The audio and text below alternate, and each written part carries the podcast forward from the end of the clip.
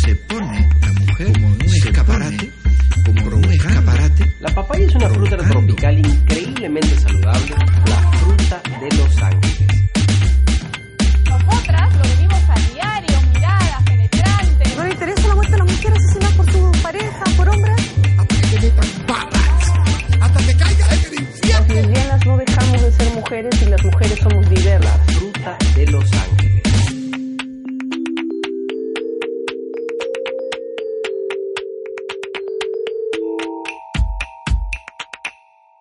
Hola, mi nombre es Carolina Silva Santisteban. Y yo soy Ayla Rodríguez. Y esto es Papaya Show. El mundo a través de la papaya, es decir, desde la visión de dos mujeres lesbianas que pasa que son novis, novis, Novias. Joe Joe. Este es el episodio número 4, amorchito, de Mi nuestro amor. podcast. eh, para la gente que recién nos está escuchando o en Spotify o viendo en YouTube. Este programa, yo aquí con todo el pueblo desarreglado. Este, pro- este programa se graba desde Lima, Perú. Es un podcast conducido por dos mujeres lesbianas, como ya saben, Carolina. Gaile. Y vamos a dividir el programa como siempre en tres segmentos. Tres segmentos. Si no me equivoco, ya estaríamos estrenando este episodio en el canal nuevo Nuevo, así que, de Papaya Show, que supongo que se va a llamar así, porque no hemos visto todavía. por favor, por favor, que no haya un niño gordito que no haya un niño gordito como en Instagram con, con el usuario.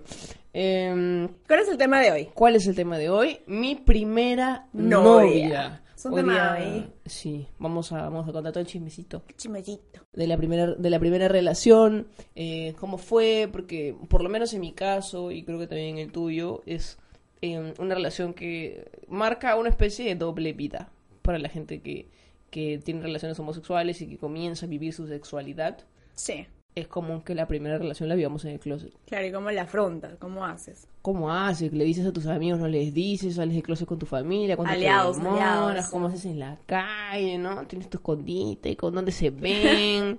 Escondiditas ahí. se hacen los amigos al comienzo, cómo funcionan estas relaciones en el closet. Am, este primer bloque que se trata específicamente a Mochito. Vamos a hablar de ese primer momento en el que te gusta alguien y sientes que por ahí también le gustas, una química, algo raro. Cuando es recíproco, la primera vez que tú dices, ¡Oh! ¡Es recíproco! Ahora Oh sí my. puedo, ahora sí voy a poder ejercer, ahora sí voy a poder hacer algo eh, frente a mis sentimientos.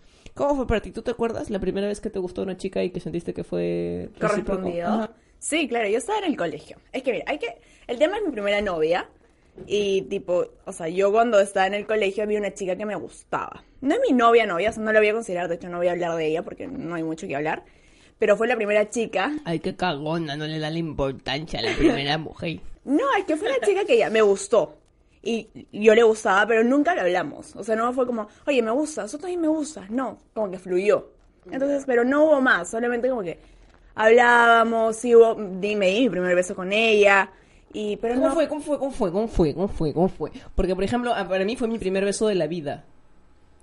Y yo no sabía, yo no sabía si sabía besar, porque yo nunca había besado, entonces no sabía qué chucha hacer con la boca. Me acuerdo clarito, me acuerdo clarito que era, es más, me acuerdo clarito que ella como que se me acercaba ¿Y tú? y yo de frente le dije, si no lo haces tú, no lo voy a hacer yo, porque yo no tengo ni idea ni siquiera de qué hacer si llego a tu cara. o sea, nunca he besado.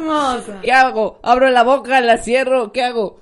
Este, y sí, me acuerdo de No, de hecho yo sí me, o sea, yo he estado con un chico como que él me había dado mi beso con un chico, mi primer beso con un chico, entonces como que sí sabía ¡Qué fuerte! besar. ¡Qué fuerte! ya. Y ya, o sea, cuando, cuando fue mi primer beso fue cuando estábamos en su casa, pero fue plan como, ¿qué hacemos? ¿Qué hacemos? ¿Qué hacemos? Ya, nos acercamos, nos dimos ¿Estaban un beso. en su casa? Sí, estábamos solas. ¡Qué porno! Teníamos... pero, o sea, era, como, era lindo, era lindo, era como que yo entraba en una situación de, "Ah, me gusta, no sé qué hacer, y hablábamos todas las madrugadas, de hecho nos veíamos un montón, y, y cuando me di cuenta que era correspondido, fue como, man, ya, o sea, sí se puede, sí le gusta a una chica. Y, ahí como que las dos, ninguna de las dos aceptó como que nuestra orientación y lo dejamos. O sea, nos, nos separamos, ella se fue, en otra, yo también estuve en otra. Y yo inicié relaciones con chicos porque creía que lo que estaba haciendo estaba mal. Y ya hasta que llegó mi primera novia, novia, que de hecho es reciente. no, la novia actual se acaba de enterar que la primera novia es recién. Explica bien, pues, amorcito, me haces quedar mal. No, me no. Haces, me haces quedar mal, porque estás diciendo que tu novia es reciente, tu no- primera novia es reciente. No, no, lo que pasa es que yo recién, como ya expliqué en el primer episodio, Yo recién acepté mi orientación sexual como que el año pasado. ¿Por qué? Porque me gustaba mucho esta chica y fue que yo dije, ok, soy lesbiana. ¿Qué pasó? ¿Cómo me di cuenta que me gustaba? Porque de hecho yo estaba con chicos y no rechacé totalmente la idea de, de, de la comunidad. Se secó. Y fue hasta que me acuerdo que la vi en una fiesta y yo estaba con un grupo de amigas y me la presentaron y dije, ah, qué bonita. O sea, me gustó, lo cual para mí fue súper raro porque era como, ok. Y hasta que me acuerdo que empezamos a hablar por Instagram y qué gracioso, es un poco raro. Empezamos a hablar por Instagram y me acuerdo que ella hace, hace eventos y yo fui a uno de sus eventos y la, la vi ahí y nos saludamos y todo y seguimos hablando. Y bueno, y de ahí el punto es de que, ¿qué pasó? Había química, había mucha química, lo cual para mí también era súper raro, Ajá. porque era como que supuestamente solo puedo tener química en el sentido de pareja con un Un chico. chico. Y empecé a tener química con ella y dije, ok, me gusta, confirmado, me gusta. Me invitó para que vaya otra vez a uno de los eventos. Fui y ahí fue como que, ok, siempre hay mucho, de hecho cuando estábamos haciendo las preguntas es como, ¿cómo me doy cuenta que le gusta a una chica, no? ¿Cómo me doy cuenta que le? Entonces, Ah, eso es cierto. Muchas veces nos, nos mandan, por ejemplo, ayer hicimos preguntas por Instagram, exclusivamente en el Instagram de Papaya Show, y nos empezaron a mandar muchas preguntas sobre cómo saber si le gusta a la chica tal. No sé si hay mucha ciencia, en verdad, pero ¿cómo, No. ¿cómo fue en tu caso? En mi caso fue en esa, en la, la- la vez que me invitó y fui, y me acuerdo que estábamos sentadas en una mesa con una amiga de ella, Sigue, sigue, estoy haciendo mi drama. Estábamos sentadas y, y fue como que el contacto visual, obviamente, el contacto visual, lo atenta que era conmigo, es el cuidado que tenía para hablarme y todo. Y ahí dije, ok, sí, le gusto. Porque había como que el contacto visual, para Claro. mí las miradas Claro. lo decían todo. Yo ahí- estoy eh, para esto, para la gente que este, nos está escuchando en Spotify, estoy tratando de poner mi cara de mayor madurez posible, porque mi novia está hablando de su ex. Pero todo bien, todo bien, amigos. El feminismo, arriba. Ah, mentira, sigamos. Es que sí, ya. Y el punto es de que ya ahí empezó, ahí empezó a fluir. De hecho, nos quedamos, terminó el show y todo lo que y nos quedamos con un grupo de amigas de ella y empezamos a hablar como que del horóscopo y ella estaba súper interesada en saber. Para esto, eh, eh, yo creo que sería importante especificar que tú ya estabas viviendo en Lima. Ah, claro, Y claro. La primera, la primera experiencia la tuviste en Arequipa. Sí, yo la primera experiencia de la chica que conté que tipo nos separamos porque nadie asumió su orientación fue en Arequipa. Fue cuando estaba yo en el colegio. Mm, Vine a En Lima el colegio, y yo estaba jugando Barbies en el en quinto de secundaria. Yo seguía jugando con mi Lego. En quinto. Y era una niña de su casa. Y, y ya, el punto es que de ahí pues, fue que tuve relaciones con, con chicos, con un chico, la verdad. Y, y ya, fue que vine a Lima, como que conocí a esta chica, y la conocí en una fiesta de la comunidad. y ya, ahí fue... Justamente eso es un buen dato, porque mucha gente también nos escribe preguntándonos sobre cómo conocer chicas, ¿no? Porque igual tenemos espacios mucho más reducidos, ¿no? Sí, No es que podamos en el paradero, no es tan, no es tan fácil, ¿no? En un país como este. Entonces sí, normalmente suelen ser las fiestas, o sea, No una discoteca, sí, tampoco, una, ¿no? ajá, una discoteca no es el mejor espacio para conocer el amor de tu vida, ¿no? No necesariamente te va a pasar, pero sí para socializar, pues. O sea, sí. Sí. Obviamente no, no es una buena idea acercarte a girar a alguien totalmente alcoholizado que al día siguiente no te va a recordar. No. Pero, pero sí es un espacio donde que sí se presta para conocer personas nuevas y si quieres Y de hecho, alguien, pues también. exacto, más aún cuando tú, tú estás en plan, ¿soy lesbiana? No soy lesbiana. Y ahí es como cuando vas y dices, ok, definitivamente, sí. Claro. Y, y bueno, ya el punto es de que empeza- empezamos a conocernos más y ahí fluyó y me acuerdo que, que yo estaba súper nerviosa y era tímida porque de hecho era como que la primera vez en sí, formalmente hablando, que tenía una conexión más de... Rollo de tu mismo sexo. Sí. Ajá. Fue súper fuerte. Y me acuerdo que me dijo, te llevo a tu casa. Terrible. Te llevo a tu casa. Yo ya, está bien. Y fue ahí que me di mi primer beso cuando me dejó en mi casa y fue, fue como que raro para mí, pero al mismo tiempo fue bonito. pues. Ajá. Fue bonito porque dije, ok, sí, me gusta. ¿Y le contaste a alguien? Sí, a mi mejor amiga, que ha sido mi aliada. O sea, yo me acuerdo que mi mejor amiga me dio risa cuando se enteró que yo era lesbiana. ¿Por qué? Porque estábamos en un viaje en Argentina y a mí me gustó una chica y fue como que yo, mi- no sé qué cara había puesto, que fue como que me gusta. Y nadie me miró, mi mejor amiga, me miró con cara de, ¿te gusta, no? Y yo, sí. Y entré como que en conflictos existenciales y fue como que, ya, ella aliada, a mi aliada. Y ahí le conté, a ella le conté sobre mi primera novia, si se podría decir. Y me dijo, ay, no, o sea, ella ya sabía que me gustaban las chicas, entonces fue como que, Para esto, Gaile tiene la mega suerte. Ay, yo no puedo decir esto. Iba a decir una cosa y iba a sacar del closet a alguien. No, nada, nada. Esa parte no existió en este programa. Sigamos. Volvemos. y ya, me di mi primer beso, le conté a mi mejor amiga, pero lo que pasa es que eh, para mí fue un poco difícil. ¿Por qué? Porque esa chica no estaba como que preparada para iniciar una relación. Y ahora que, digamos, ya la conozco un montón y lo veo ahora ya no estando en la relación, A la distancia. entiendo, entiendo las razones por las cuales no estaba preparada. Claro. Y, y ya bueno, el punto es que hasta ella me aclaró y me dijo, yo no estoy preparada para tener una relación. Y si quieres, Cuando- como que nos podemos seguir viendo. A mí me chocó, porque era la primera chica que me gustaba, tipo, otra vez y Ajá. era correspondido. Y yo decía, no, no, quiere jugar conmigo. Quiere jugar conmigo. y, y no, o sea, yo me alejé porque yo no quería eso. Claro. Yo quería algo más bonito. Y me alejé y bueno, creo que no pudo.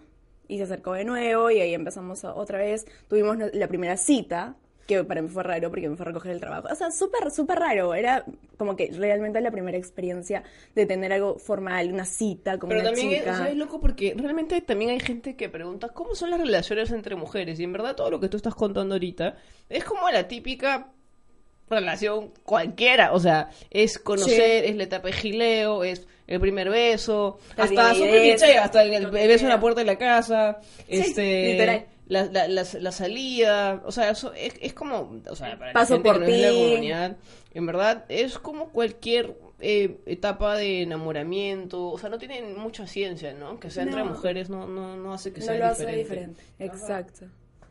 Y hablando de eso, o sea, digamos, en esta relación como que no se hacen muchos roles marcados. Digamos, ya, la primera cita fue como que salimos y era plan...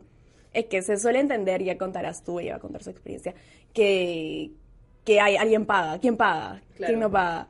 Y, digamos, con ella me pasó que las dos pagamos la mitad. O creo que, no, creo que la primera cita ella me invitó. Pero de ahí como que toda la relación fue mitad, miti, miti, miti, Ajá. miti, miti, miti. Y ya, ahí empecé, me acuerdo que, bueno, nos seguimos conociendo, conociendo, conociendo, conociendo, había mucha química, me gustaba un montón. Hasta que llegó el momento de quién se manda a quién. Ya. Y creo que yo nunca lo hubiera hecho. Pasaron cosas y el punto es de que ella decidió declararse, declarar su amor. Y ya, y ahí empecé una relación con ella que, que, que bueno, fue linda mientras duró, pues, ¿no? Sí, o sea, eh, o- a mí, para mí fue un poco más dramático. Porque como O sea, porque es que a mí me agarró más chibola. Pero, ¿Tú cuántos años tenías? O sea, tenías que 23. El año 24. pasado, ve- 23, cuando, la, cuando ya empezamos algo a salir, Ya. 23 años. A mí me ha pasado a los 19, 20, por ahí. Creo que a los 19 años y medio, o sea, una cosa así. Porque me acuerdo que fue un poco después de mi cumpleaños número 19. Yo estaba en la universidad, estaba más chiquita. estaba- y, y aparte, o sea, yo sí tuve un montón de prejuicios cuando empecé a, a- a darme cuenta de que me gustaban las chicas. Sí me, sí me costó bastante asimilarlo. O sea, incluso ya saliendo con la que fue mi primera novia, yo todavía tenía comentarios horribles, espantosos, de, de, ay, yo nunca saldría del closet, o sea, yo no le haría esto a mi madre, o sea, realmente sí, yo tenía, sí, tenía... Un rechazo. Sí, un rechazo bastante fuerte. Pero cuando llega el momento, o sea, a mí ya me habían gustado chicas, pero yo había tratado de verlo como una etapa, como que, ay, en algún momento, es más, yo salía, salía con un chico, salía con un chico, me acuerdo Pues eso. salía con un chico y de hecho justamente fue una época en la que salí seguido, o sea, salía con uno, me llegó el cohete, dejé de salir con él, salí con otro, para esto con lo- ninguno de los dos pasamos de manitos sudadas, o sea, Claro, y que no eso que con el primero avancé más, con el primero llegué a la cogida de manos, con el segundo nada. Lo siento si estás viendo este programa, no no podía, pues, o sea, yo creo que lo veía como como un gran amigo y para mí era la oportunidad de salir con alguien porque le tenía mucha estima y decía, bueno, o sea, Sí, Supongo que momento. esto es, pues, ¿no? Supongo que esto se siente. Hasta que conozco a esta chica que me movió todo. Entonces, me chocó justamente por eso, porque eh, era la primera vez que realmente una chica me, me, me alborotaba las hormonas. man. O sea, yo, yo era un- una quinceañera, un quinceañero, ni siquiera una quinceañera, un quinceañero recho, porque nunca había tenido ningún tipo de experiencia. O sea, yo no había tenido un primer beso, no había tenido una cita como tal, así como modo romántico, así, nada, nada, nada, nada. Y de pronto llega esta chica que además era súper mandada. Yo era. ¡Qué fuerte! Yo era una ovejita en, en el campo, yo era el quinto Teletubby y, y ella era bien lanza, bien Pero de, lanza. eso te- de de hecho, eso te ayudaba. Eso me gustaba. Claro. Porque, porque me animaba a hacer algo, o sea, me, me hacía entrar al juego de, ah, man, ya esto es gileo. Eh, y, de, y de pronto ella, sí, y este, hasta que en algún momento ella me dijo, soy bisexual. Es loco porque esta, la gente que dice choripán va a sentir que estoy haciendo mi stand-up en este momento, porque yo cuento esta Claro. en, en mi unipersonal. Eh, y, y ella me dijo, soy bi. Entonces, a mí me abrió un mundo de posibilidades. Porque dije, ok, ya, no solo me gusta y tengo la sospecha de que es recíproco, sino que me acaba de confesar que también le gustan las chicas. Y ella tenía novio. Puta, si su, si su novio ve este programa, lo siento. Hola. Lo siento, pero no pasado nada mientras ustedes estaban. Y el día que ella termina con él, o sea, ella estaba en mi obra de teatro. Yo, yo ya hacía teatro. Ella estaba en el elenco. Y el día que ella termina con él, llega más temprano a mi casa. Más temprano que todo el elenco. Ella sabía, ponte, el ensayo era a las 6 y se apareció a las 5. Entonces era como que quería un momento a solas. Y me cuenta que había terminado con su flaco. La yo- oportunidad. yo estaba, ¿qué me está queriendo decir? ¿Qué me está queriendo decir? Este, y yo era pues como un adolescente, en verdad, o sea, no sabía qué hacer, no sabía cómo caerle, o sea, no sabía, era, era totalmente inexperta, no tenía, no tenía nada de experiencia. Ella me, me intimidaba mucho, porque era tan, porque era tan lanza, me intimidaba. Eh, y de hecho, mucho de nuestra relación fue así. Yo era como que la inocencia de la relación. Y de, de cierta manera sí conectábamos, ¿no? Ella- supongo que a ella le gustaba que yo sea así, una mansa paloma inocente. Y, match. y de- exacto, y, y ella era lo opuesto. Eh, y no era una persona que le agradaba mucho a mis papás, justamente porque era así lanza y era súper coqueta y mis papás se daban cuenta y no les agradaba ni siquiera que vaya a la casa. O sea, era todo un rollo. Era, ella era la última con la que mis papás hubieran querido que yo tenga algo. Eh, porque es como cuando llega el chico malo a tu casa y el Y los papá lo quiere, no, pues. no. Ya, una cosa así, era una vaina así. Y me acuerdo que el día del estreno de mi obra de teatro, yo fui con toda la onda de yo hoy día le digo, hoy día le digo que me gusta, o sea, Enfocada, enfocada. hoy día le digo, después de la obra le digo, después de la obra le digo, se acabó la obra y se fue. y yo me acuerdo que la llamé, ¿dónde estás? No, que yo me estoy yendo a mi casa porque ella vivía súper lejos. Y yo le dije, regresa, regresa, te lo pido, re-", porque yo estaba, o lo hago hoy o no lo hago nunca. Regresa, regresa, regresa. Regresó y nos hemos ido caminando por la avenida Arequipa y yo me he demorado, he caminado toda la Arequipa y yo no he sido capaz, yo no he sido capaz de decirle me gusta, o sea, le decía te quiero decir algo importante hasta que nos sentamos y yo, o sea, le metí un montón de floro porque le dije cosas como te quiero decir algo que yo creo que tú sabes, eh, entonces si tú sabes ayúdame porque yo sé que tú sabes, o sea, le- me puse y da, da vueltas, da vueltas y le dije, ¿tú sabes? o sea, era como, Dime que sí. ¿sabes? Y me, asentía con la cabeza. Y yo le digo, bueno, quiero saber si te pasa a ti, porque es la primera vez que me pasa a mí y me da miedo decírtelo. Y me dijo, a mí también me pasa. Y a mí empezaron los fuegos artificiales alrededor mío, ¿no? Eh, porque para- yo era muy feliz en ese momento, man, ya, porque, porque tenía muchi- muchi- muchísimos años reprimida. eh, yo ya sentía gusto por las mujeres desde que, desde que tengo memoria. Y era como, por fin. Exacto. Es que eso, eso es un tema de esto es lo que Ajá, yo quiero. sí, O sea, sí. qué increíble se siente. O sea, todo lo que me contaban mis amigas de sus Sí. novios, yo recién lo estaba sintiendo en ese momento, ¿no? Como, esta persona sí me gusta, me ilusiona poder estar con esta persona.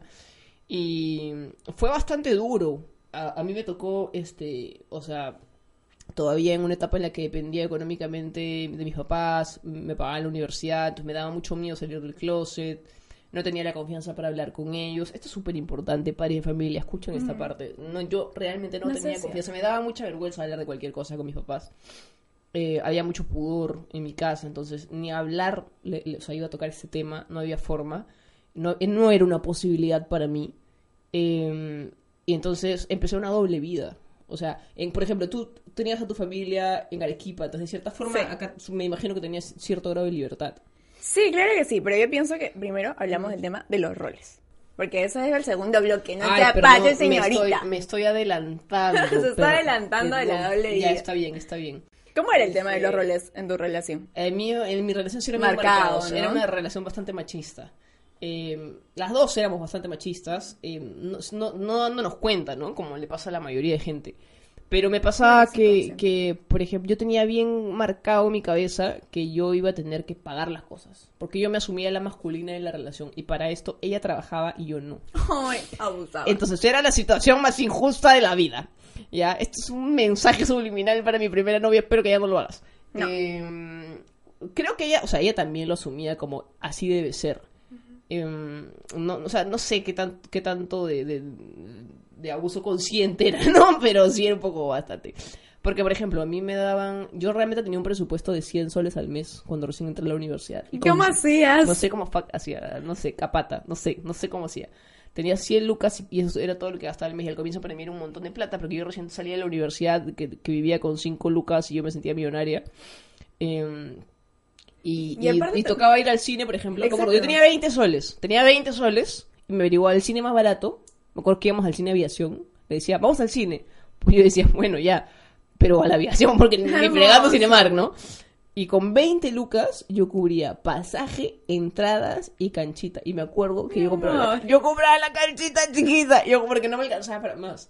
Eh, pero sí me, o sea, en verdad sí fue una relación bien, bien, bien abusiva en ese sentido, porque yo me acuerdo que a veces ella hasta como que se portaba mal, como, como que se enojaba. Porque le hice una no canchita chiquita. Porque no podía comprar la canchita grande. Eh, ahora me da risa, ¿no? Pero yo digo, no, ni que me da risa, me da- o sea, me, me da gracia la, la situación, pero qué maldita. En o ese sea, momento era tu lucha. No, no estoy satisfaciendo lo que ella quiere. Sí, y, y yo sentía la- de ir en combi y decía, mierda, necesito el doble de plata porque me sentía que le tenía que pagar el pasaje, por ejemplo. Y ella realmente tampoco se movía, no hacía mucho esfuerzo en sacar la billetera. Se acostumbró, pues. Es que yo creo que, que se dio cuenta de que tú lo, lo asumías todos los gastos. Sí, y fue creo como, que sí. Ya, pues. Sí, en verdad sí. Yo también la acostumbré de cierta manera. No sé, yo no sé cómo hice. Yo me sentí una madre de familia haciendo alcanzar el presupuesto. O sea, yo realmente no sé cómo lo hice. Es que yo siento que respecto a esos temas también como que tiene que ser súper claro, ¿no? A mí me pasaba que sí, vamos por la mitad. O sea, nunca asumí el tema de eh, que ella pague todo. o, no, era como que... no, Pero eso yo ya lo me vivía siento grande, mal. ¿ah? Ya la viví más de 24, 25 La años. verdad que yo tuve mi relación. Y eso, ah, más grande, alucina, más grande. Mis relaciones han sido bien, bien así heteropatriarcales, machistas, bien marcadas. Y cuando, cuando decimos esos, ter- esos términos, para la gente que no está muy familiarizada, es que nosotros, como crecemos en un entorno donde hay puro heterosexual visible, asumimos nuestras relaciones como, la- o sea, las imitamos. Por ejemplo, yo en mi casa veía a mi papá como el proveedor del hogar y mi mamá como que la que distribuía el presupuesto, mi mamá es ama de casa. Entonces yo asumía que tenía que ser así, Lo pero mismo. uno no era ni mi esposa, ni, yo era- ni yo tenía la capacidad de ser proveedor del hogar y no había ningún hogar. Pero yo, yo asumí la relación así. Entonces sí, sí sentía esa responsabilidad. Que las relaciones Esa de presión. enamorados en sí se asumen así. Bueno, mi amorchito, este ha sido el primer bloque del programa. Qué entretenido hablar de estas cosas con Sí. tu novia del momento. qué, qué complicado tema hemos Qué maduras. Eh, vamos a volver en un segundo bloque. ¿Con qué tema, mi amor? El tema, de- ahora sí, doble vida. Ahora sí empezamos la doble vía, lo que yo me estaba adelantando. Ya Esto regresamos. es- esto es... Papaya chao. Volvemos. Estamos de vuelta en este segundo bloque. Hoy, ¿cuál es el tema? Mi primera novia. El tema de este bloque es Eh, la doble vida. la doble vida, que justo yo me estaba adelantando. Sí, ella estaba contando ahí. Para quienes nos están escuchando en Spotify, pues ya están bien este, enganchaditos con el programa. Gracias por continuar a estas, a- en este número de minuto. Y a la gente que nos está viendo en YouTube, hay un segmento anterior a este y hay un segmento posterior a este. Para que sigan el hilo ahí. Entiendan toda la historia. La doble vida, que justamente me estaba acordando, me está poniendo densa. ¿Cómo fue para ti? La doble vida. Ya. Yo cuando. La doble vida. Dos puntos. Stop. No, ya. Fue mucho más fácil para mí. De hecho, siento que yo no tenía una doble vida en sí. ¿Por qué? Porque yo vivía en Lima sola. Claro. Mi familia estaba en Arequipa. Pinche lechera. Entonces, cuando yo empecé mi relación, fue como en plan, yo salía con ella, hacía como que mi vida normal. Este, de hecho, nunca me escondí, nunca. Yo subía historias con ella, yo salía con ella y, o sea, como que sí daba a entender de que era mi pareja. Este, pero yo aún así sentía que faltaba algo. Por eso, o sea, el tema de yo salir del closet, porque hasta ese entonces yo no había salido del closet solo con mi mejor amiga, nadie más. Entonces dije, no, sí quiero hacerlo, porque de hecho yo, yo soy tan pegada a mi familia que era como que quiero contarles parte de mi felicidad, porque en ese entonces sí era felicidad. Entonces, Qué mala. En ese entonces. Ya, ya. claro, pues en ese entonces sí era felicidad. Este, y, y yo como que lo hablé con ella, yo quería hacerlo, como que ella me decía, tranquila, o sea, no por el hecho de que estés en una relación, sientas la presión Claro. de tener que contarle a tu familia, o sea, tú tienes que saber cuándo es el momento. Y eso me pareció muy bello de su parte porque sí, o sea, yo tenía que decidir sola cuándo era el momento, pero yo sí quería hacerlo, así que yo aproveché cuando mi mamá vino y, y, y como que yo era como que, mamá, te quiero decir, te quiero decir. De hecho, ya lo hablamos en el primer episodio, cómo salí del closet. Pero gran motivo de haberlo hecho con mi mamá fue porque tenía esta relación. Ujú. Entonces, este, yo le conté a mi mamá y una vez que salí del closet le dije automáticamente como que tengo una relación. O sea, no, no solo le, le infarté como que soy lesbiana, sino como que tengo novia. Y, y me acuerdo que... Soy lesbiana y ejerzo. Y, y, y ya, mi mamá quería conocerla, yo se la presenté y ahí pasó algo. ¿Por qué? Porque la chica con la que estuve no era muy expresiva. O sea, era como que yo sí soy súper cariñosa, me gusta, si salgo a la calle, o sea, tú sabes, me gusta sostenerle la mano y ella no era así. Pero por un tema de, no se trata solo de lo que yo quiero, sino de lo que las dos nos sentimos cómodas, yo respetaba esa parte de ella, ¿no? Muchas veces sí me cuestionaba, era plan, quiero sostener tu mano, man, ya quiero ser un poco más cariñosa en la calle, pero ella como que, no, no, porque, ¿qué pasa? Yo siento que ella se sentía no solo por el tema de ser lesbiana, porque ella no tiene una expresión de género masculina en sí, es medio andrógina. Tiene el cabello cortito, tiene muchos tatuajes en los brazos, entonces de por sí jalaba el ojo. Ajá. Y no solo recibía comentarios de, ay, qué bonito tu corte de cabello, o qué look, o no sé qué, sino también como que miradas de, ¿y esa chica? Claro. Entonces siento que esa parte sí le hacía sentir un poco incómoda. Entonces, el sumarle de que era lesbiana, no sé, yo pienso, de lo que la conozco, pienso, como que le chocaba un poco más. Entonces, por eso siento que no, no expresaba mucho. Entonces, cuando yo le presenté a mi mamá, este, era como que fuimos a un restaurante y como que ella no me daba la mano o no era muy expresiva que digamos, y mi mamá asumía que las relaciones eran así. Como dos amigas. Exacto, mi mamá como que feliz, ah, sí, qué felicidad, no se dan besitos, no se llevan la mano, qué lindo. Y mi mamá nos veía como dos amigas literal. Y ya, este, por eso te digo, no tenía una doble vida. O sea, fue muy, fue muy rápido. Inicié mi relación, lo viví a tope, le conté a mi mamá, y mi mamá ya era mi cómplice, mis hermanas eran mi cómplice porque ya sabían de la existencia de ella. Se llevaron muy bien, agradezco eso, se llevaron muy bien mi mamá con mis hermanas y, y la chica, no voy a decir nombres. Y ya, Claro. ya eso sí, ¿o no? Pucha, para mí sí fue bien dramático, ¿ya? Eh, así como teatrista este, que se respeta, mi vida era toda una obra de teatro. Eh, yo, o sea, yo ya empe- había empezado a hacer teatro, me pegué bastante con ella porque tuve un episodio en mi vida de, de, de productor de teatro bastante crítico, que fue que me endeudé mucho, con muchísima plata cuando recién comencé, por, por no saber gestionar un proyecto, por eh, embarcarme en un proyecto demasiado grande para la experiencia que yo tenía en ese momento. Me endeudé con muchísima plata y ella fue un gran soporte. Eso sí le tengo que reconocer, fue, fue, fue mi soporte en ese momento.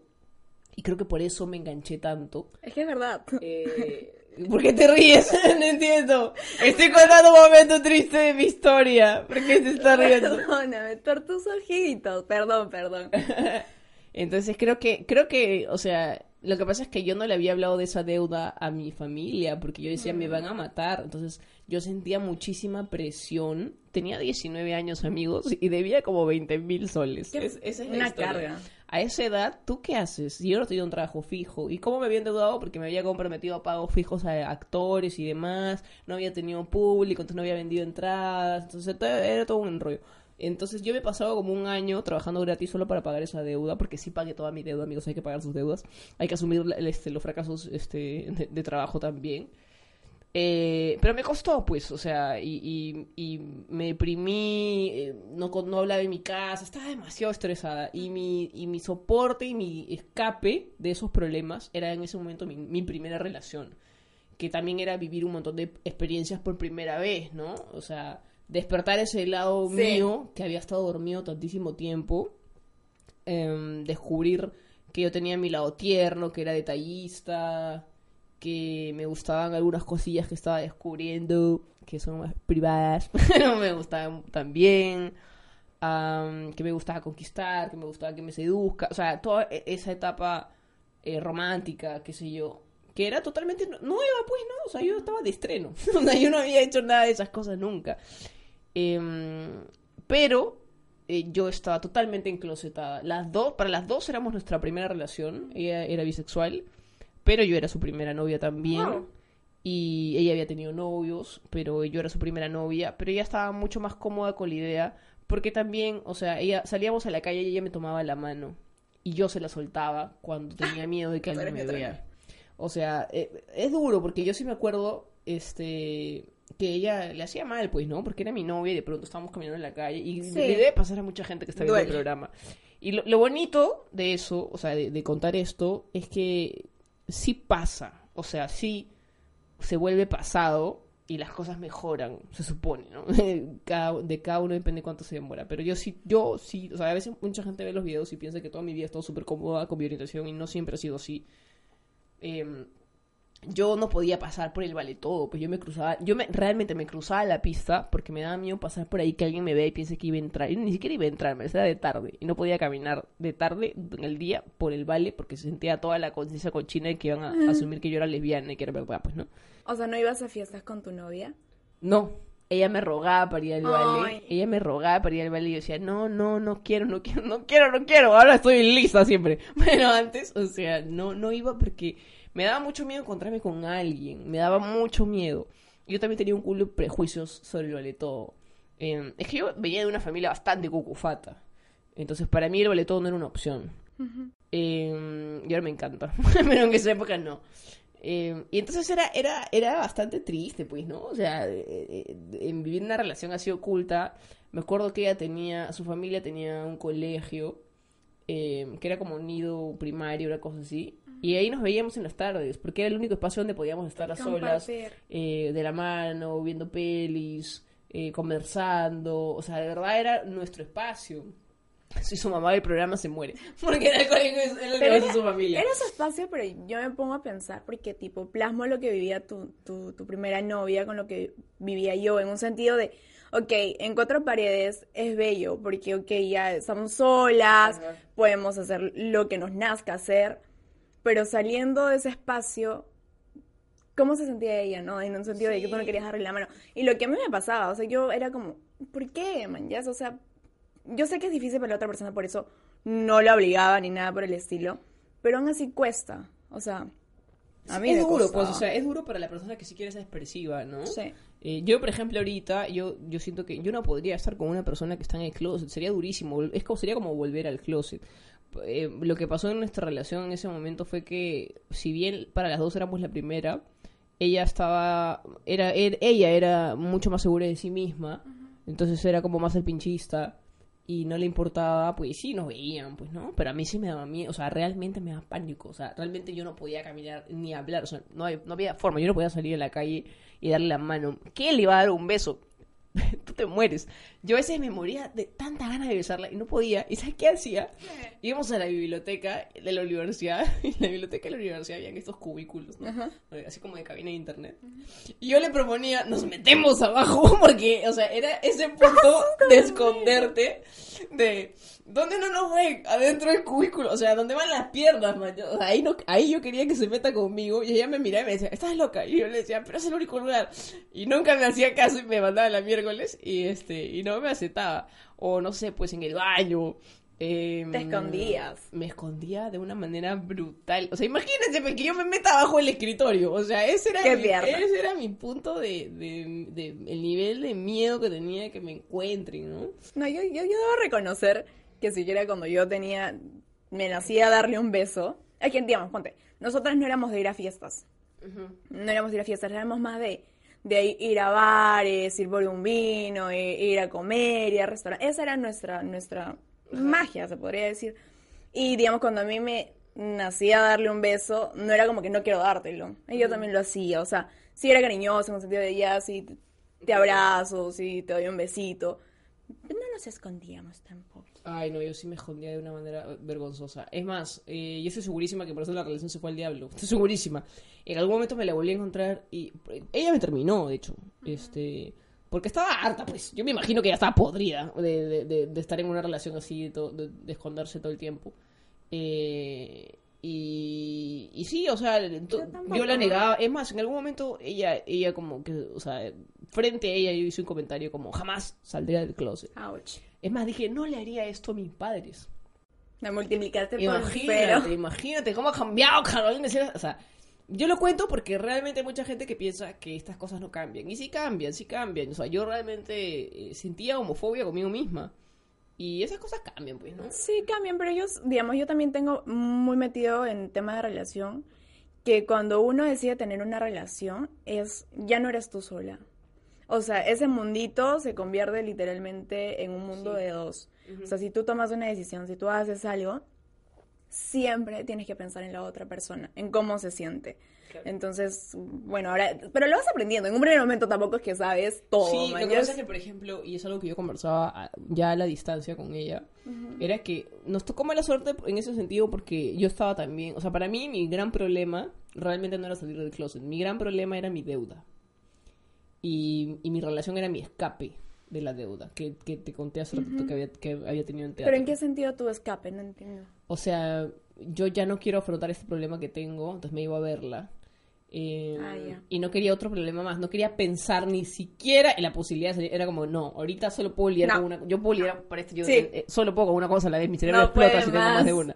Entonces era que necesito solucionar esta vaina. Y esa vaina la arrastré por mucho más tiempo. Nosotros habremos estado cinco meses. Eh, cinco meses y cuando terminamos yo sentí, nunca voy a encontrar otra persona. La típica, ¿no? Cuando... O sea, no sé si te pasó. A mí me pasó que me agarró chiquita también, me agarró chiquita. Yo realmente sentí que no me iba a volver a enamorar, que no iba a conocer a nadie. ¿Dónde voy a conocer a otra persona? Porque porque también yo estaba chiquita, no, no había ido a una sola discoteca en mi vida. Entonces. ¿dónde, ¿dónde voy a conocer? Se fue mi única oportunidad. Y a, y a eso vamos en el siguiente bloque. ¿Cómo es cuando te llega esta primera ruptura?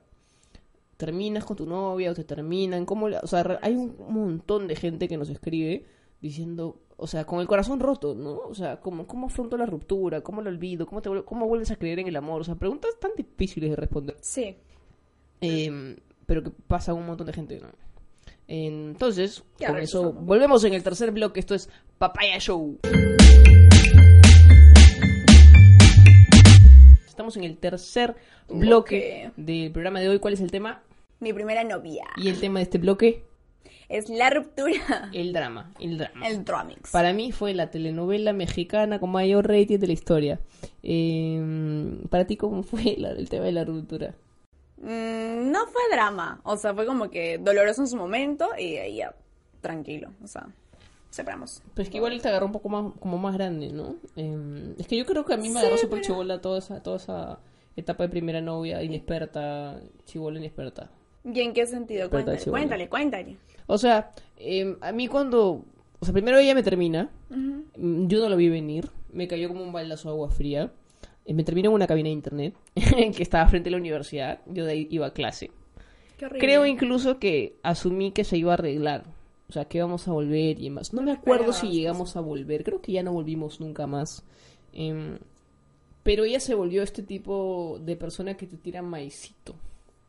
Entonces... Te quería me- tener ahí. Sí, y cuando no me tenía... Cuando ya me estaba yendo, me volví a tirar mi maicito. Y yo regresaba porque yo todavía estaba enamorada o creía que estaba enamorada.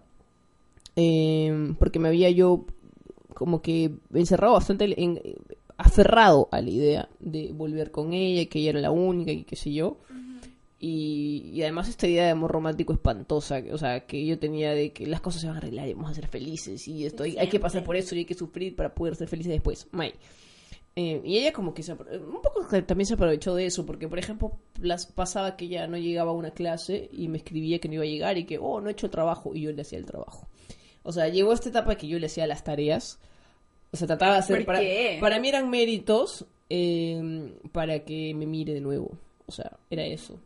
em, le iba a buscar a la universidad, hacía regalitos, trataba de tener detalles. Yo sé que, o sea, sí, o sea, es que yo sé, yo sentía, me sentía culpable. Porque em, sentí que la relación se había acabado porque yo no había querido salir del closet. Voy a decir algo. en las relaciones, eso es un consejo. Señores, en las relaciones todos tenemos culpas. O sea, una relación no es perfecta. Una relación, tú cometes un error, tienes culpa. La otra persona te comete errores, las, ambas personas tienen culpa. Y lo, y lo hice porque yo tengo un rollo con la culpa, gracias a la Iglesia Católica de mi vida.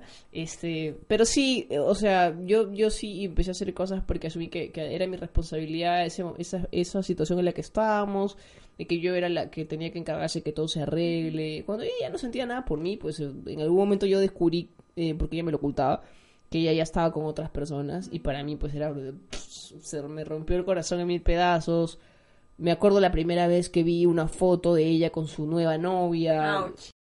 ouch ouch me acuerdo yo el drama le escribí a la nueva novia como cuídala no sé ¿Qué sí le escribí a la nueva novia Lucina o sea, qué vergüenza Bueno, lo siento, nueva novia, no me acuerdo tu nombre, tenía su nombre raro. Eh, y claro, ¿qué le habrá dicho esta cojuda que me escribe? Pero está ridícula, ¿qué, qué le pasa? Pero, pero sentí que era lo que necesitaba en ese momento, pues me dio mi drama. Eh, fui de lo peor como historia, fui de lo peor, no lo acepté por mucho tiempo. Me demoré años, me- o sea, fue toda mi vida universitaria que me la pasé sufriendo. Es que también, claro, no de loca, ¿no? O sea, ella me tiró mi maicito Claro. toda mi vida universitaria, entonces yo realmente pensé que ella sí estaba enamorada de mí y que era porque su mamá no, no, no nos quería juntas, porque su mamá se llegó a enterar y a Carto la amenazaba de distintas maneras, por lo menos eso es lo que ella me decía. Eh, entonces pensé que era por su mamá. Luego cuando ella empezó a tener relaciones con otras personas, yo dije ya, no, no era la mamá, o sea, simplemente ya no quería estar conmigo. Y, y me costó bastante asimilarlo. Porque Eh, creías que era la única que existía en el universo. Sí, porque eso es lo que normalmente, o sea, lo- toda la gente que nos escribe, o sea, me van a decirle eso, tranquila, o sea, vas a conocer a otra persona. Porque es lo que me pasó a mí, o sea, yo apenas terminé la universidad y llorando a mares en mi graduación, porque era como, nunca más la voy a ver y no sé qué. Pero ese fue el momento en que yo creo que la superé. Porque realmente la dejé de ver, o sea, yo la veía todos los días en la universidad. Eso es Para- importante. Para mí era una tortura verla, eh, verla en la universidad. Entonces, cuando yo ya me alejé, corté lazos, corté comunicación totalmente con ella, Por fin. yo ya, ya está. Para mí ya está. Porque un amigo un día me dijo, oye, ven a ver a bailarín en una discoteca gay. Me invita a ir a la discoteca. Yo nunca había ido. Y a mí me abrió un mundo de posibilidades. Y me acuerdo que me emborraché tanto. Me emborraché tanto. señorita. que esa primera vez en una discoteca. Me emborraché tanto. Y voy a confesarlo. Ay, ay. Me chapé como a 50. Todo lo que no hice en toda mi vida lo hice esa noche. O sea, era como caminaba, chape. caminaba otro chape. O sea, así, mal- maleado, maleado. Qué Al fuerte. otro día ni me acordaba, en medio cordón de a pocos. Y mi amigo fue bien buena onda porque sabía que yo estaba pasando por este proceso de superación. Eh, y me empezó a llevar un montón de discos. Él me dijo, yo te voy a llevar a conocer. Y me llevó pues a las clásicas que todos conocemos, ¿no? Eh, conocí el baile, conocí Legendaris, conocí Lolas en esa época que todavía estaba em, bajo la eh, espléndida gestión de Edita Gallegos que hacía unos tonazos. Em, eh, eran, eran muy buenos tonos. Felicitaciones, saludos, Adita. Eran muy buenos tonos. Ojalá en algún momento vuelvas a hacer fiestas. Eh, y, y- y sí, o sea, para mí fue mi, mi, mi manera de superar, ¿no? Ya después ahí empecé a conocer más chicas. Y me di cuenta, cuenta. que había más, pues, y por las puras estaba sufriendo. Así que ya. Eso es o sea, importante. pero sí me costó años, años. O sea, años. Pero pasa. O sea, el tiempo cura. Es que no existe un tiempo. Sí. No existe un tiempo de luto, no existe un tiempo de, oye, ¿cuánto tengo que esperar para poder retomar una nueva relación? O sea, no, mañana. Sí, porque a veces dicen, pucha, ¿cuánto tiempo? En verdad, o sea, para mí fueron cuatro años y, y no porque haya necesitado cuatro años, o sea, sino que yo no hice nada por esos cuatro años, por mí. O sea, realmente me pasé haciendo lo mismo, yendo a las mismas clases, tratando de coincidir con ella. O sea, cero intención de olvidarla, de dejarla ir, de soltarla. Cero intención de decirle no, porque con las veces que ella me buscaba. Estabas ahí. Entonces, cuando ya fue como forzado esa situación de ya no la veo, pues porque ya se acabó la universidad, ahí recién. O sea, si yo hubiera tomado la decisión de voy a empezar a salir, voy a empezar a cambiar de círculo de un par de años antes, pues la hubiera olvidado mucho tiempo antes. Más fácil, ¿no? Más rápido. Ah, Más rápido, una manera más efectiva. Qué gracioso. Qué gracioso. ¿Y para ti? ¿Cómo fue mi ruptura? Fue dolorosa. Obviamente creo que todas las rupturas en su momento son súper dolorosas. Pero ese tiempo, el tiempo cura, creo yo. Y me acuerdo, o sea, fue doloroso ¿por qué? Porque teníamos una relación que todo estaba bien, pero empezaron a haber cosas que era no, no somos compatibles en Que esto. Que no, que claro, que era como un nos estamos haciendo daño. Entonces, ¿qué es mejor? ¿Seguir en una relación que nos estamos haciendo daño? No, mejor damos un paso al costado. Porque se supone que cuando estás con una persona lo que quieres es que esa persona sea feliz, que esté bien, tú estar bien. De eso se trata hacer una relación. Debe ser bonito, pues, ¿no? El amor es bonito. El amor es lindo. Ajá. Y, y ya, o sea, pasaron cosas que yo dije, no hay forma. Creo que es el punto de quiebre que definitivamente esta relación no da para más. Y yo doy consejito, consejón, que no hablen con la cabeza caliente. ¿Qué fue lo que yo hice? O sea, terminé mi relación y por más que yo tenía mucho que decir, mucho que decir, me callé. ¿Por qué? Porque yo sabía que si, digamos, iba y le decía a esa persona todo lo que pensaba en el momento, iba a dañarla un montón, iba a hacerle mucho daño y fácil todo lo bonito que fue en su momento se iba a arruinar y, y no, no, no, porque los recuerdos quedan y todo está bien. Y ya yo, yo esperé tiempo, de hecho ahora, bueno, ahí que ya fue, ya pasó, pero no, no tuve la necesidad de decirle todo lo que pensaba porque sentía que iba a malograrlo. Y ya esa fue mi ruptura. Punto final. o sea, yo no sé, creo que, a mí no me dio la oportunidad de hablar en verdad, porque a mí me cortó las alas en, de- en muchos sentidos, no me, no me da, no me dejaba hablar, o sea, creo que ella ha decidido, terminamos, acabó. Pero no hubo una razón. O sea, ponte, yo no, No. yo no quería hablar con No. esa persona porque había pasado algo muy fuerte para mí. O sea, no, a mí me cayó como un baldazo, o sea, yo asumo que fue porque simplemente se hartó estar en una relación con alguien que no quería salir del closet, supongo que fue eso, o simplemente le dejé de gustar, no lo sé. Pero así como que yo te haya, que yo te pueda decir, oye, pasó esta vaina y ahí nos rompió, ya no, no. Qué raro. No, qué raro. Su- supongo que se le bajó la llama, pues, ¿no? O sea, que también puede pasar. Pasa, obvio. Solo que sí me- Sinceridad. pero sí me hubiera gustado, gente, cuando le terminen a alguien, díganle por qué. Porque esa vaina a mí sí me atormentó por mucho tiempo. Claro, es como, ¿de qué pasó? ¿Qué hice mal? ¿Qué hice Me mal? ¿Qué eché- hice sí, mal? exacto, ¿qué hice mal? Yo me eché la culpa y sentía que si yo me rectificaba o me reivindicaba en cosas que había hecho, eh, íbamos a volver, porque sentía que el amor estaba ahí, para, por lo menos para mí sí lo estuvo por mucho tiempo más. Em, Y hay un tema importante que tú has tocado hace un ratito. El tema de ser sinceros con uno mismo y con la otra persona. Yo pienso de que hay cosas que en una relación sí se pueden superar, pero todo tiene límites. O sea, si, si digamos, no sé, te empiezas a fijar en otra persona o si ya no sientes lo mismo, como que tienes que ser sincera contigo porque te estás haciendo daño, ¿me entiendes? O sea, ¿por qué sigues en una relación que no va? Sí. Entonces, sincera contigo misma y sincera con la otra persona. Sí, pero uy, si yo contaba todas las cosas que hice para volver, Dios mío, me faltaban los mariachis porque no tenía plata nada más. Eh, por eso yo estaba aprendiendo a tocar música, pero no lo logré. Pero sí, o sea, yo creo que hice todo lo que pude para volver. No sé si fueron las, las formas más adecuadas, porque también yo me, o sea, sorry la palabra, pero me enchuché, literal. me enchuché con la idea de volver. Supongo que fui una pésima ex, o sea, de- creo que llegué al punto de déjame en paz. O sea, ella debe haber sentido eso No. también. Yo, yo siento que, que también le llegué al cohete. O sea, fui muy insistente. Pero es que yo necesitaba una razón. Claro, Creo que eso era, lo que eso era lo que yo buscaba. Necesitaba, dime, convénceme. O sea, quiero creer porque has terminado esto que para mí en, en algún momento era perfecto, ¿no? Después yo, claro, a la distancia digo, no, no era perfecto por ningún lado. Eh, para mí era lo único, mejor dicho. Era mi mundo en ese momento. Entonces, que ella termine, era como, ¿cómo puedes terminar si esto es nuestro mundo? O sea, porque ella también tenía pues, también, varios mundos por ahí. ¡Qué fuerte! Ahí es el tema también, ¿ah? que, que tú buscas que te escuchen. Sí. Este, yo siento que, digamos, yo cometí ese error en, en, en mi relación anterior, que fácil yo no escuché cuando pasó lo que pasó. Pero es que ya cuando llega un punto de quiebre, ya llega el punto de quiebre Sí, y no hay vuelta atrás. O sea, no hay nada que escuchar, no hay nada que... Es que igual, o sea, son contextos diferentes, ¿no? Las dos rupturas se dieron por razones distintas. También, también tiene que ver mucho con eso, ¿no? Si, si, si por ejemplo pasa que terminan por infidelidad, pues no esperen muchas explicaciones, ¿no? Es un poco obvio. Si pasa que terminan porque se pelean mucho, pues también es un poco obvio, se vuelve ¿no? tóxico, si Sí, ya no es saludable, pero sí. otro, o sea, no va. no puedo, yo realmente, voy a ser honesta, no puedo recordar si estábamos en un momento de peleas. No por, sí, sí recuerdo haber tenido peleas, pero no como para sentir que íbamos a terminar. Pero sí siento que quizás lo no negociable fue eso, que yo no quería salir del closet. De hecho, cuando me la encontré años después, ella fue al ¿Sí estreno. Ella, ella- sí, o sea, ella fue al estreno de Cuando Seamos Libres, por ejemplo. que es mi obra de teatro. Si no la han visto, está en YouTube, que es una obra que habla sobre la comunidad. O sea, hay personas de la comunidad, homosexuales, bisexuales, etcétera, que se suben al escenario y cuentan sus testimonios. Y para mí esa fue mi salida del closet. Y cuando ella va al estreno, ¿fue el estreno? No miento, no fue el estreno. No fue el estreno, fue una función después del estreno. Eh, y me abrazó y me dijo, estoy muy orgullosa de ti. Se le salían las lágrimas una vez. Estoy muy... Porque ella realmente daba su alma porque yo jamás iba a salir del closet. Y con razón.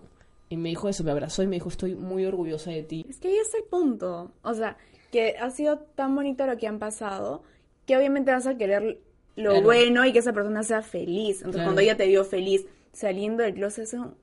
Claro, porque ella sabe lo que me atormentó esa vaina por años. Y es más, en algún momento, creo que fue cuando nos juntamos para comer, que esperaba que yo le pague la cuenta, este, Ya lo que, que me dijo algo como, em, em, si no hubiera terminado contigo, quizás no hubiera salido del closet. Y me hizo pensar, ¿qué hubiera pasado si no me hubiera terminado? Yo estaba muy cómoda en el closet. Creo que ya está, o sea, Pero se era- iban a enterar, mis papás se iban a enterar de, una- de, una- de la peor manera, lo iban a descubrir. o sea, Pero sé eso hubiera sido ser egoísta también. Totalmente. No, o sea, justamente me dice, o sea, creo que es que de verdad yo no hubiera sentido ningún tipo de presión para empezar a cuestionarme sobre si salir o no, que lo sentí cuando me terminó. Pero hubo tiempo en el que ella te decía, oye, Sí, obvio. ¿Cómo es, obvio. no? ¿Cómo es? Obvio. O sea, y, y, es- y yo estaba súper cerrada con el tema, ¿no? Entonces, no le, no le he hecho la culpa, en verdad, por terminarme. En ese momento no lo entendí, ahora a la distancia de los años lo entiendo.